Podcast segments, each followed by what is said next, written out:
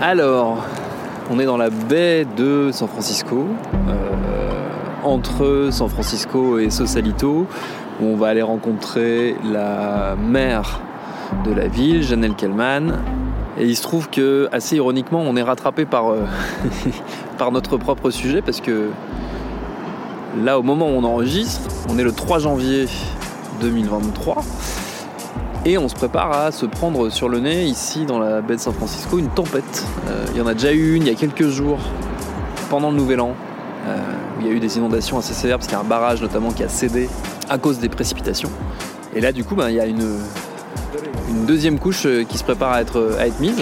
Et du coup il va y avoir bientôt une seconde tempête qui va arriver. Donc on est un peu dans l'expectative et ça résume assez bien la, situation finalement de l'humanité face au changement climatique qui est dans l'expectative elle aussi.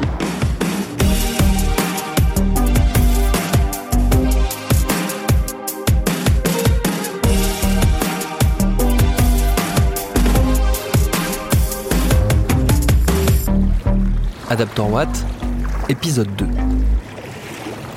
Si on est à San Francisco, c'est avant tout à cause de la Silicon Valley. La Mecque de l'innovation est installée juste à côté de la ville et la question du changement climatique commence enfin à y être prise au sérieux. Les startups comme les géants du numérique se mettent à réfléchir à des solutions pour affronter la crise. C'est précisément de ça dont nous sommes venus parler avec Janelle Kellman. D'une part parce qu'elle est une ancienne entrepreneuse elle-même, et d'autre part parce qu'en tant qu'élue, elle est très active sur le plan des solutions techniques à apporter à la crise en cours. Vous allez le comprendre, à Sosalito, il y a urgence.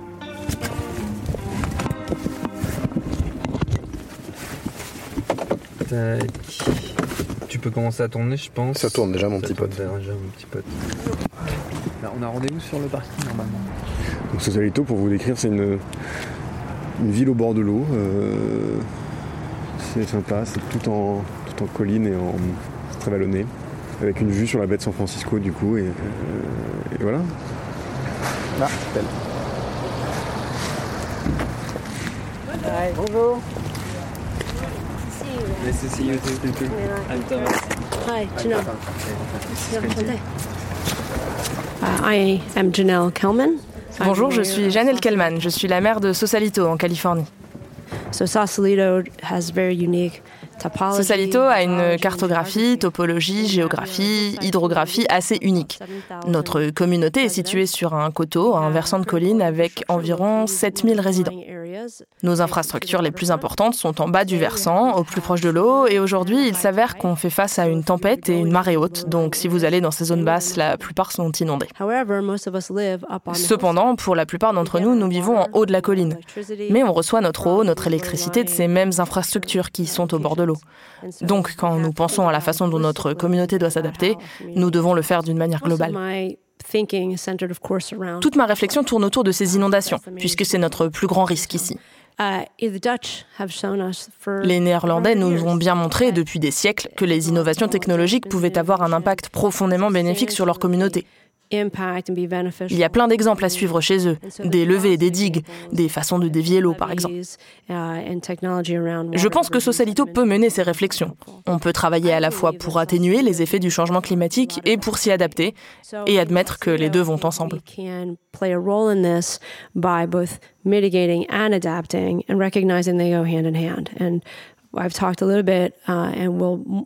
Ça correspond à la Blue Economy et l'idée que nous pouvons utiliser notre baie historique, où nous avons construit pendant la Seconde Guerre mondiale 93 grands navires d'environ 100 mètres chacun.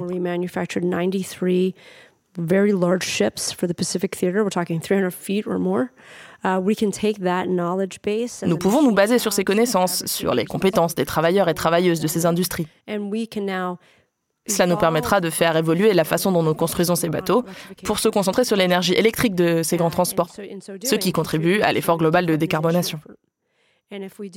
Ce sera une première étape vers la diminution des émissions, mais en même temps, nous réfléchissons à des nouvelles technologies qui nous permettront de nous adapter aux nouveaux défis. Par exemple, des bandes artificielles, des capteurs, de nouvelles manières de s'adapter aux problèmes auxquels nous sommes confrontés. Est-ce que le fait que Sausalito se soit juste à côté de la Silicon Valley, ça a un impact sur les technologies potentielles qu'on peut développer?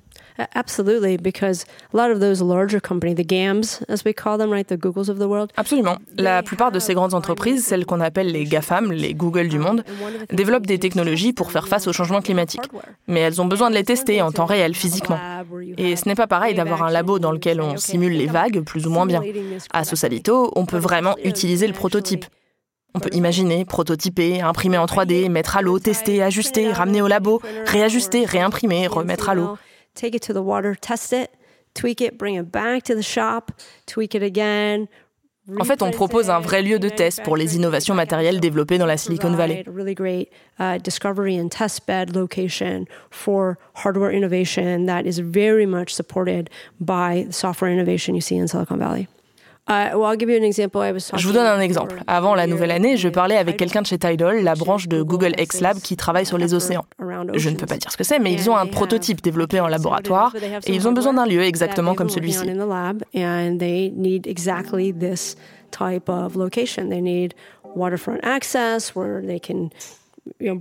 Ils ont besoin d'un accès à l'eau pour amener leur prototype, le mettre à l'eau, le tester. Ils ont besoin des technologies et des compétences pour le développer, oui, mais aussi d'un endroit où le tester concrètement.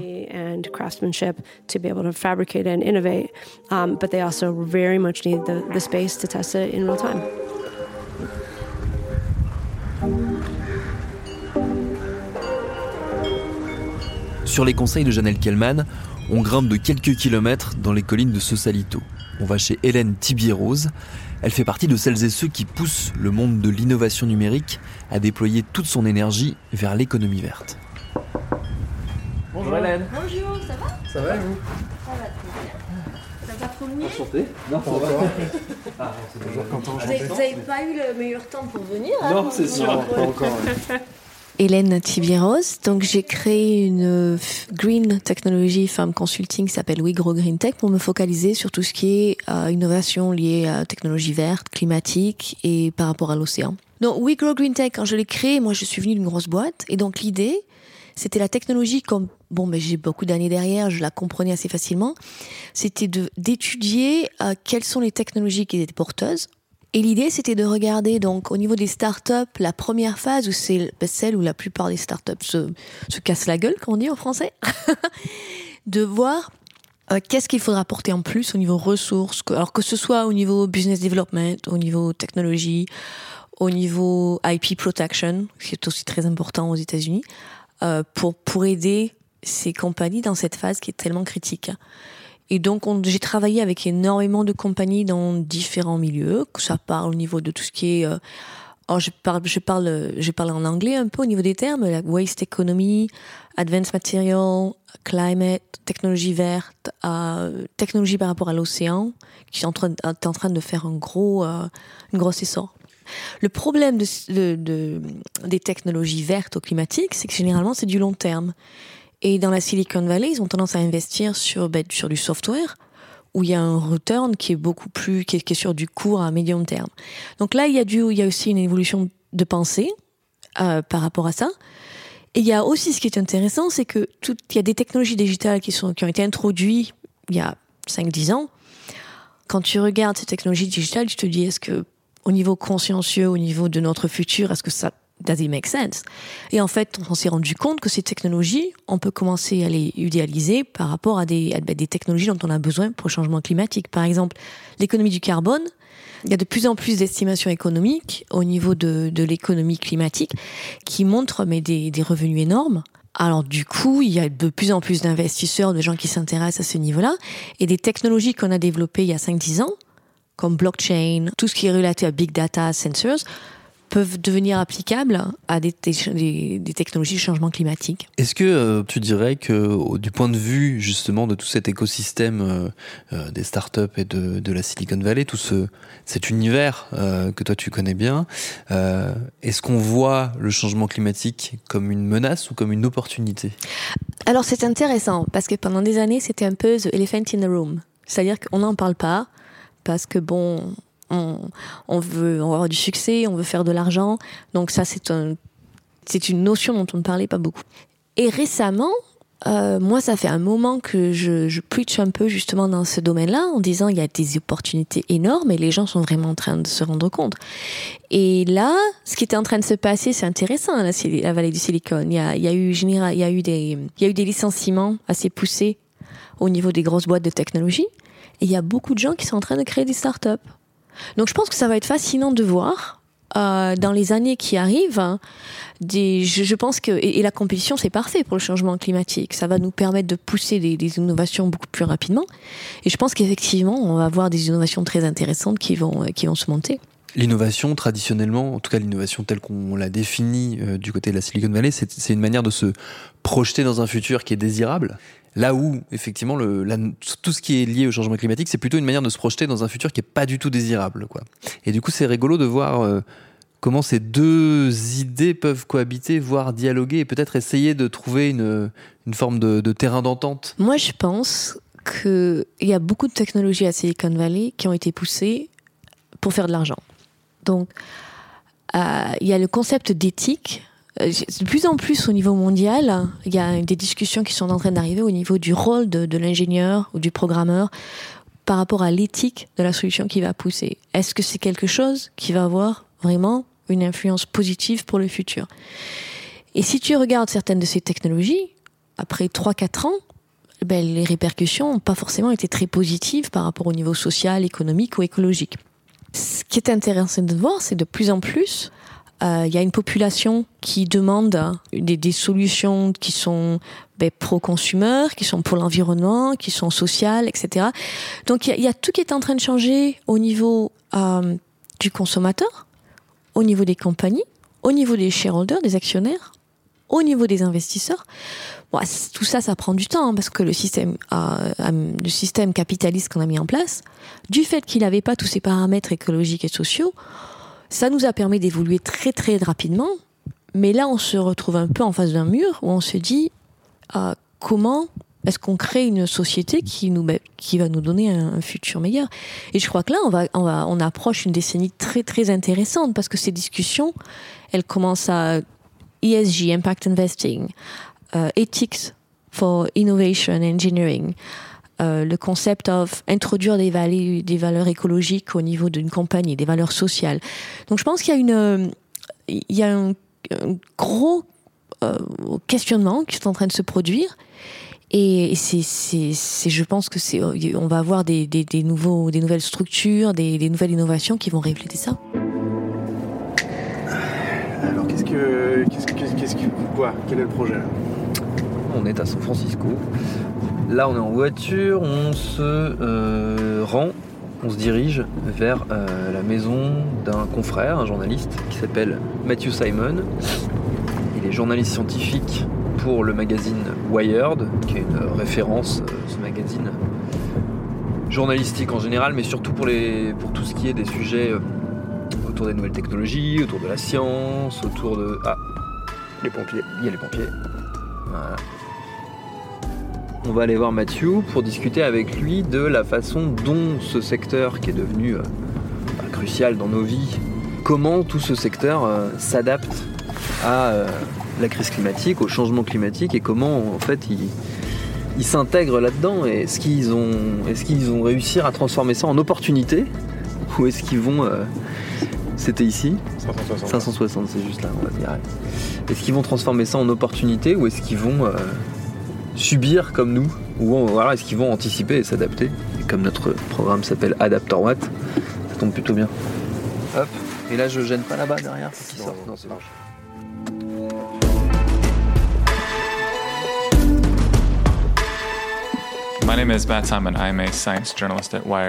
Je m'appelle Matt Simon, je suis journaliste scientifique pour le magazine Wired. J'écris sur plein de sujets scientifiques, dont le réchauffement climatique. Unfortunately, we are um, stuck in a capitalist system that depends on Malheureusement, nous sommes coincés dans un système capitaliste qui dépend des profits et d'endroits comme la Silicon Valley pour avancer. Mais je pense qu'il y a une prise de conscience du fait qu'on fait face à une restructuration fondamentale de notre système économique. On ne doit plus se reposer sur l'utilisation d'énergie fossile et on doit aller vers des technologies plus vertes. Il y a vraiment beaucoup d'argent à gagner en faisant ça.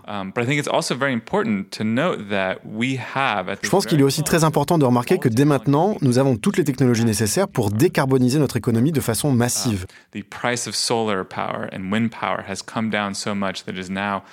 Le prix de l'énergie solaire et éolienne est devenu si faible que c'est désormais bien plus faisable, économiquement parlant, d'installer ces technologies sur une zone plus large. Avant, on disait oui, mais l'énergie solaire, ça coûte cher, ça coûte vraiment très cher, il faudrait le faire dans le désert, genre à Phoenix. Maintenant, ça coûte si peu qu'on peut installer des panneaux solaires partout. J'espère que ça va nous éloigner du développement euh, des apps pour téléphone qui sont inutiles pour nous ramener vers quelque chose de concret. La plupart de ces nouvelles technologies vertes reposent sur des infrastructures physiques. C'est vrai, mais il y a aussi plein de nouvelles idées pour que les logiciels aient un rôle à jouer et aident à réduire les impacts du réchauffement climatique.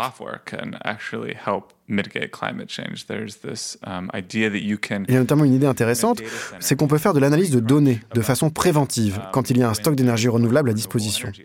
Il y a aussi l'idée qu'en conservant ces données, on conserve de l'énergie. Um, il y a une prise de conscience dans la Silicon Valley. On se rend compte qu'une seule chose ne va pas résoudre le problème du changement climatique, mais il y a plein de petites choses qui vont s'accumuler et qui nous aideront à décarboniser.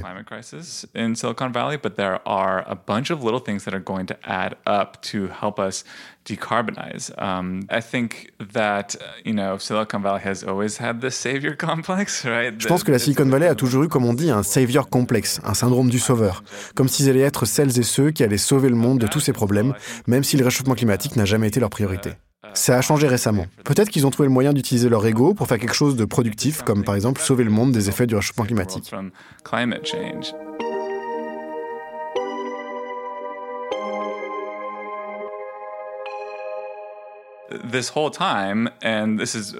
Cela fait longtemps qu'aux États-Unis, on a toujours eu un discours des républicains qui critiquent la décarbonisation, qui dit que ce serait mauvais pour l'économie. C'est totalement faux. Cela va être énorme pour les États-Unis, notamment parce que cette économie verte va aller bien plus loin que la Silicon Valley, jusqu'à des zones rurales. Imaginons, si on veut installer une ferme d'énergie solaire ou d'éolienne, on a besoin de gens pour les construire, pour les entretenir. Dans les zones urbaines, on peut trouver des emplois pour rendre les bâtiments plus durables, en installant de meilleures fenêtres, en isolant mieux par exemple. Chaque région des États-Unis va se transformer grâce à cette économie verte qui va générer beaucoup de profits pour de nombreuses personnes. Peut-être que le capitalisme fera enfin quelque chose de bien, même si c'est pour réparer ce qui a été détruit.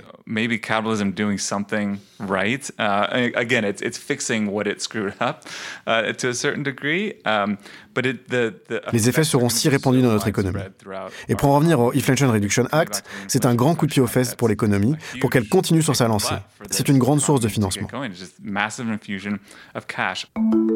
Petite parenthèse pour préciser, l'Inflation Reduction Act, c'est un ensemble de mesures votées par le Congrès américain en 2022. Il comprend notamment une très grosse enveloppe budgétaire en direction des énergies vertes et de la gestion du changement climatique. Plus de 390 milliards de dollars investis. C'est une loi historique pour le pays en la matière, mais attention, elle ne résoudra pas tout.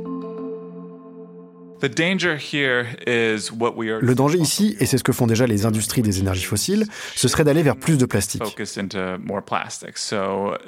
On anticipe déjà que dans le futur, on va brûler moins d'énergie fossile pour avoir de l'énergie, mais que nous en utiliserons plus pour créer des plastiques. Ce qui va, selon les estimations, tripler la production de plastique d'ici 2050.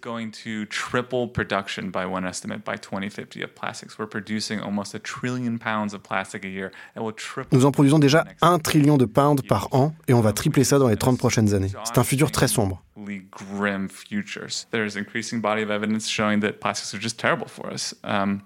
Il y a toujours plus de preuves que le plastique est vraiment très mauvais pour notre santé, mais aussi pour l'environnement quand ça devient des microplastiques. Je viens d'écrire un livre sur le sujet. C'est partout et je n'exagère pas du tout. C'est au sommet de nos plus hautes montagnes, au fin fond des océans les plus profonds, tout est contaminé par les microplastiques. Donc oui, il faut décarboniser rapidement, mais nous ne pouvons pas laisser l'industrie des énergies fossiles produire plus de plastique et contaminer la planète.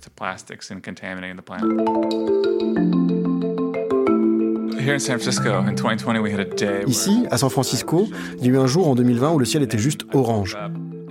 Je me suis levé, il faisait sombre et ça n'a pas bougé de la journée. Um, Le ciel était orange à cause de terribles feux de forêt un peu plus loin dans l'État. C'est un terrible et bon exemple de la façon dont le réchauffement climatique impacte chacun sur cette terre, même dans les lieux de richesse comme la Silicon Valley. Example of how climate change is impacting everybody on this planet. Even in a very rich place like Silicon Valley, we are choking Ici, la fumée nous étouffe régulièrement à cause des incendies. Ce sont des feux qui deviennent de plus en plus importants, notamment à cause du réchauffement climatique. Mais cela est un rappel brutal. Nous sommes dans une situation d'urgence. Les températures montent, dans la baie, les eaux montent aussi et les sols s'effondrent. Ça a un impact évident sur la Silicon Valley et sur leur futur.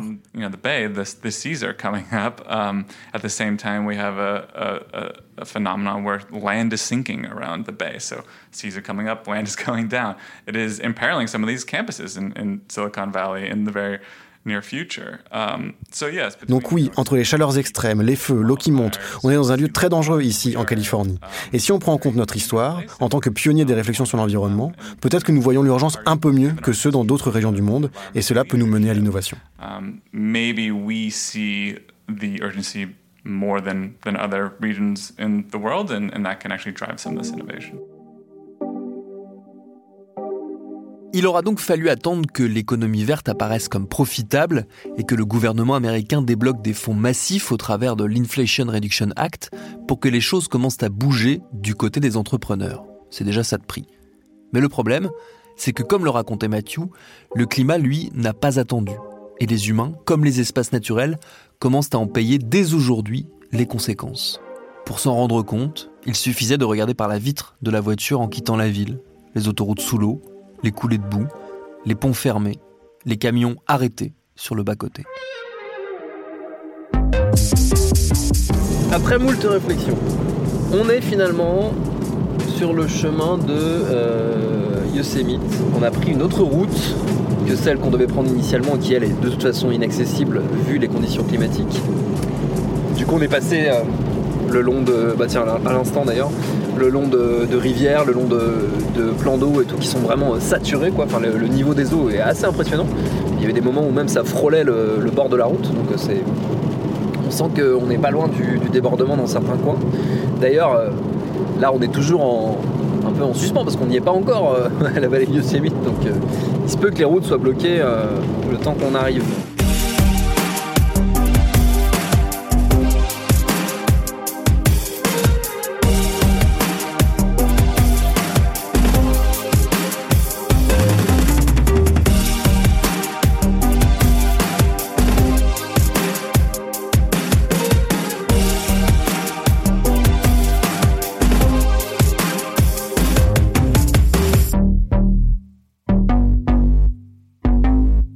Adaptor Watt, une série documentaire en partenariat avec l'ambassade des États-Unis en France, à suivre.